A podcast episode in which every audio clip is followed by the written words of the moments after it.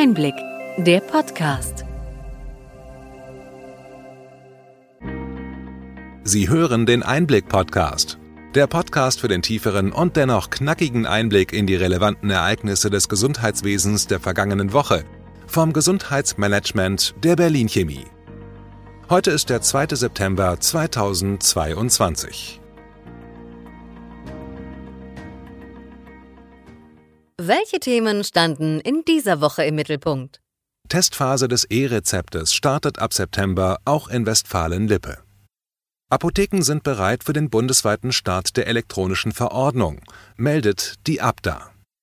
Fast 90 Prozent der Arztpraxen nutzen die EAU, so eine Umfrage der KBV bei 4000 Arztpraxen. Es gibt weiter Kritik wegen technischer Probleme. Übernahme von Praxen durch kassenärztliche Vereinigungen in Berlin und Hamburg möglich, wenn deren Schließung droht.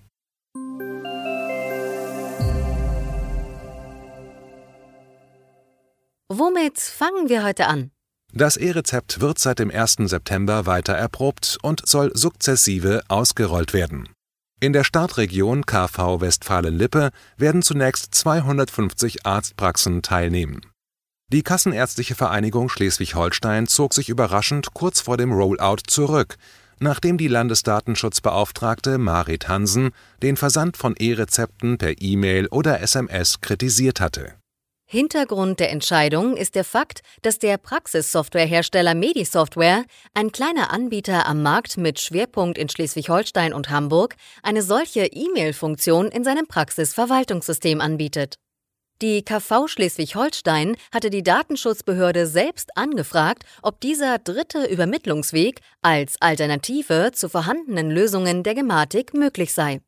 Dort sieht man die Übermittlung eines datenlosen QR-Codes als Gesundheitsdaten an, da der Code den Schlüssel zum Abruf des E-Rezepts beim Fachdienst der Gematik enthält. Der Versand von E-Rezepten als E-Mail oder SMS war nie als sicherer Einlöseweg vorgesehen gewesen, betonte die Gematik. Man habe hier schon früher auf Regulierungsbedarf hingewiesen. Weiterhin steht der vorgesehene Übermittlungsweg via Gematik-App und Papierausdruck zur Verfügung. In der Realität werden derzeit mehr als 99 Prozent der ausgestellten E-Rezepte ausgedruckt und dann in den Apotheken eingelöst. Die eigentlich für den Einsatz vorgesehene E-Rezept-App der Gematik wird nur von 0,4 Prozent der PatientInnen genutzt, da für die Nutzung eine NFC-fähige Gesundheitskarte und ein NFC-fähiges Smartphone benötigt werden. Die KV Westfalen-Lippe forderte hier einen einfacheren Weg.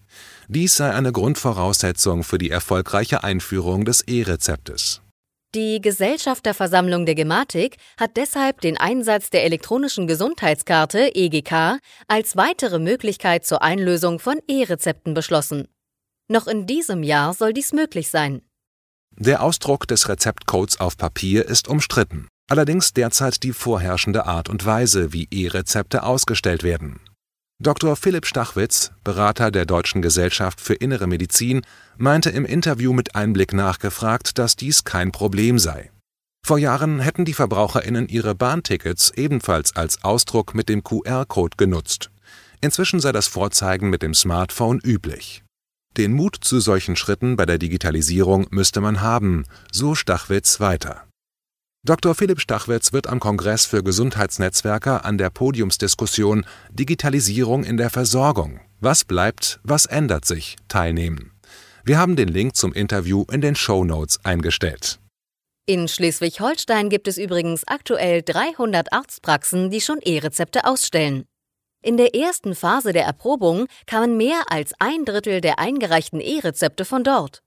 Die Ärztinnen im Land waren bei der ersten Testphase aktiv beteiligt. Viele werden auch weiterhin E-Rezepte ausstellen, so ein Bericht von Apotheke ad hoc. Wir sehen also die Schwierigkeiten in den Arztpraxen. Wie sieht es denn bei den Apotheken aus? Sind diese E-Rezept ready?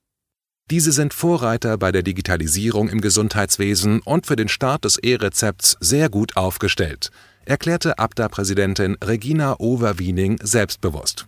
Apotheken müssen seit dem 1. September E-Rezepte annehmen können. Kurz vor Start waren mehr als die Hälfte der 18.000 Apotheken dazu in der Lage. Seit Juli nimmt die Zahl der eingelösten E-Rezepte trotz der Hürden stark zu. Inzwischen zeigt das TI-Dashboard der Gematik knapp 200.000 eingelöste E-Rezepte an. Die Gematik geht davon aus, dass die Zahlen weiter steigen werden, wenn die PVS-Hersteller die Praxen verstärkt über die Möglichkeiten des E-Rezeptes informieren. Die CompuGroup, Group, der größte Arztsoftwarehersteller in Deutschland, sowie andere Anbieter stellen derzeit die PVS standardmäßig auf die E-Rezeptfunktion um. Diese Bereitstellung sowie weitere Informationen sind dringend notwendig, denn eine Umfrage der KBV von Anfang August mit rund 4000 beteiligten Arztpraxen zur Telematikinfrastruktur zeigt, dass viele Ärztinnen über Probleme bei der Erreichbarkeit von IT-Dienstleistern und Anbietern klagen. Erfreulich ist die Tatsache, dass rund 87 Prozent der befragten Arztpraxen die elektronische Arbeitsunfähigkeitsbescheinigung EAU nutzen davon jede zweite Praxis sogar ausschließlich das digitale Verfahren. Bundesweit wurden bisher knapp 24 Millionen EAUs an die Krankenkassen verschickt. Insgesamt werden aber die technischen Probleme sowie der hohe zusätzliche Zeit- und Arbeitsaufwand bemängelt. Wir haben den Link zu den Praxisnachrichten der KBV in die Show Notes eingestellt.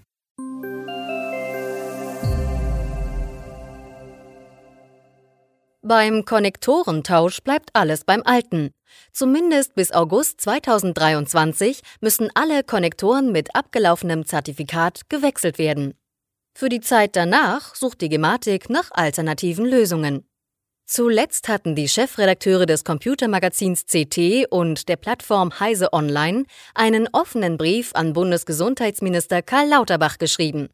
Sie forderten, dass die Softwarezertifikate verlängert werden sollen, statt für bis zu 400 Millionen Euro Geräte zu tauschen. In diesem und im kommenden Jahr sind rund 75.000 Konnektoren betroffen, da die Laufzeit der verwendeten Zertifikate nach fünf Jahren endet.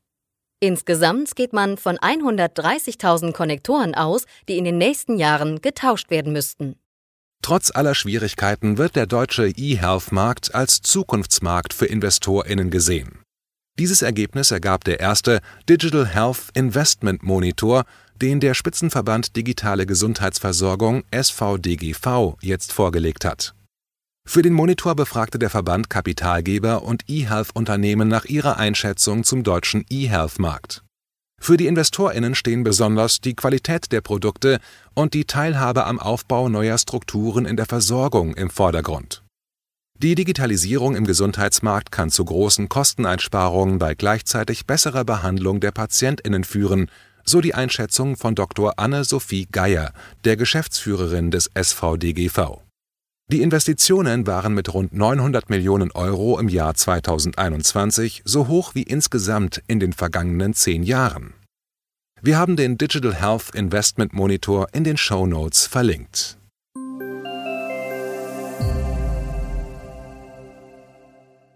Schauen wir noch ein weiteres Mal auf den Apothekenmarkt.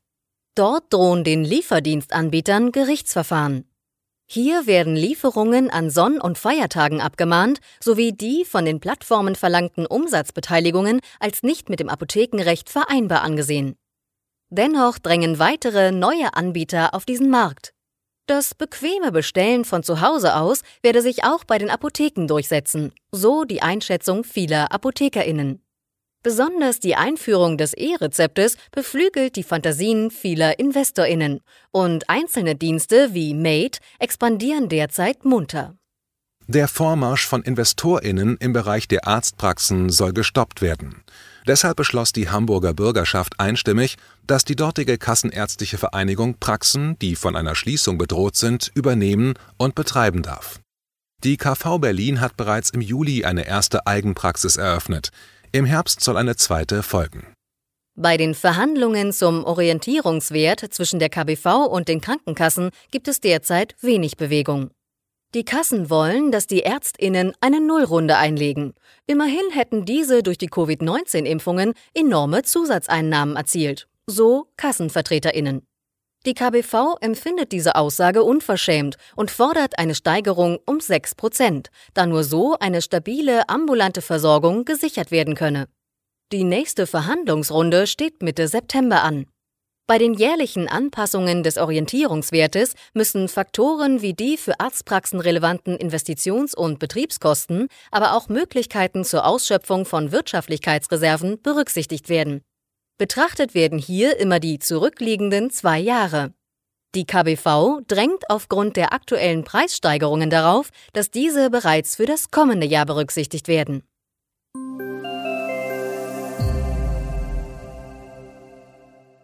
Die an die Corona-Variante BA1 angepassten bivalenten Impfstoffe von BioNTech und Moderna kommen im September zur Auslieferung und können ab sofort von den Arztpraxen bestellt werden.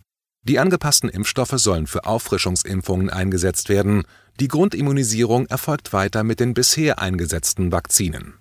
Erstmals kann auch ein Impfstoff von Valneva bestellt werden der erste Totimpfstoff ist von der EU-Kommission für Personen zwischen 18 und 50 Jahren zur Grundimmunisierung zugelassen und allerdings noch nicht an Omikron angepasst. Wir haben zu den ausführlichen Informationen der KBV in den Show Notes verlinkt. Corona hat massive Auswirkungen auf die Gesundheit der Heranwachsenden in Deutschland. Mädchen leiden weit stärker als in den Vorjahren unter Depressionen, Bulimie und Angststörungen. Jungs sind dicker geworden. In einer neuen Studie der DAK kann man nachlesen, welche Auswirkungen die Corona-Krise auf die psychische Gesundheit Jugendlicher hat. ExpertInnen warnen vor Chronifizierung und Spätfolgen.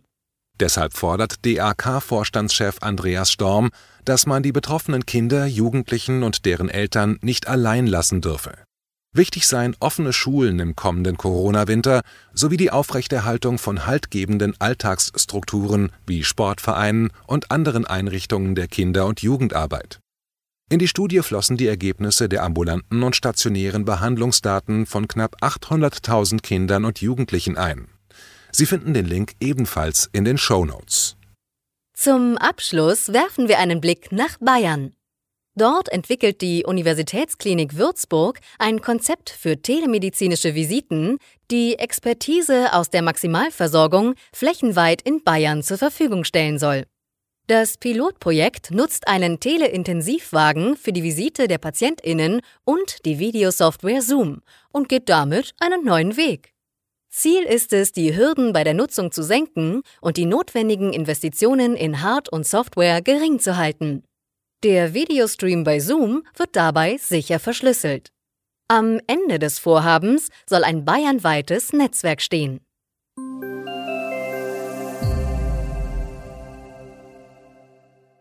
Soweit unser Rückblick. Was für Themen bringen die kommenden Wochen? Nächste Woche stellt Bundesgesundheitsminister Karl Lauterbach die Digitalisierungsstrategie für das Gesundheitswesen vor. Diese bitte nicht mit der gerade veröffentlichten Digitalisierungsstrategie der Bundesregierung verwechseln. Kommende Woche treffen sich auch die Gesundheitsnetzwerker zum 17. Kongress in Berlin. Dort werden aktuelle Themen der Gesundheitsversorgung und Digitalisierung diskutiert. Der Kongress findet erstmals seit 2019 wieder in Präsenz statt. In unserem kommenden Podcast sprechen wir unter anderem mit den Gewinnerinnen des Preises für Gesundheitsnetzwerker. Weitere Informationen finden Sie im Netz unter gesundheitsnetzwerker.de.